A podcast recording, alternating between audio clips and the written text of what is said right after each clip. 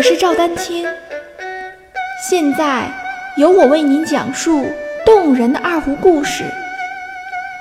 让我们一起进入《二胡故事之二胡名人堂》吧。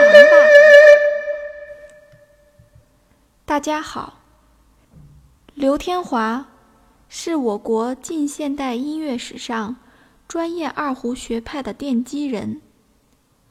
早在1928年2月，他就在音乐杂志上谈及了自己注重发展二胡这件乐器的缘由，对社会上轻视二胡的传统旧观念进行了有力的反驳和批评。刘天华说：“自来，很少有人将它作为一件正式的乐器讨论过。这真是胡琴的不幸。然而，环顾国内，皮黄、梆子、高腔、乐调、汉调，以及各地小曲、丝竹合奏。”僧道法曲等等，哪一种离得了他？他在国乐史上可与琴、琵琶、三弦、笛的位置相等。要是他自身没有点小价值，哪得到如此地位？胡琴上的音乐，大都粗鄙淫荡。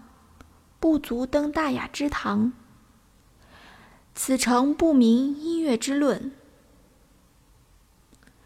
要知音乐的粗鄙与文雅，全在演奏者的思想与技术及乐曲的组织。故同一乐器之上，七情俱能表现，胡琴又何能例外？我的学术著作《视障者二胡学习研究》已于二零一八年三月由高等教育出版社正式出版发行，欢迎大家在赵丹青二胡艺术网最新力作一栏中了解该书详情。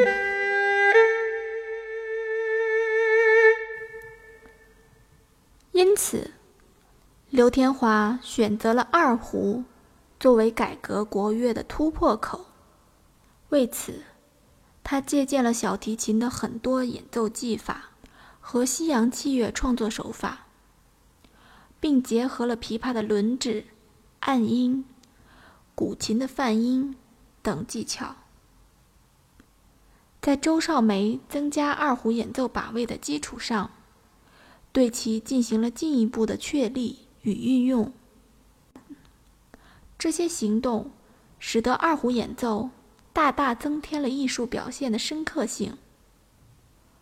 此外，刘天华将二胡纳入到专业音乐教学之中，为二胡在高等学府争得了一席之地，使其成为独奏乐器，成为中国民乐的主角与代表。这也是他的一大贡献。刘天华对于二胡。琵琶的制作进行改革，也是将二胡、琵琶乐器表现力拓宽的重要一环。在二胡制作方面，他对二胡的两根弦的音高进行了明确，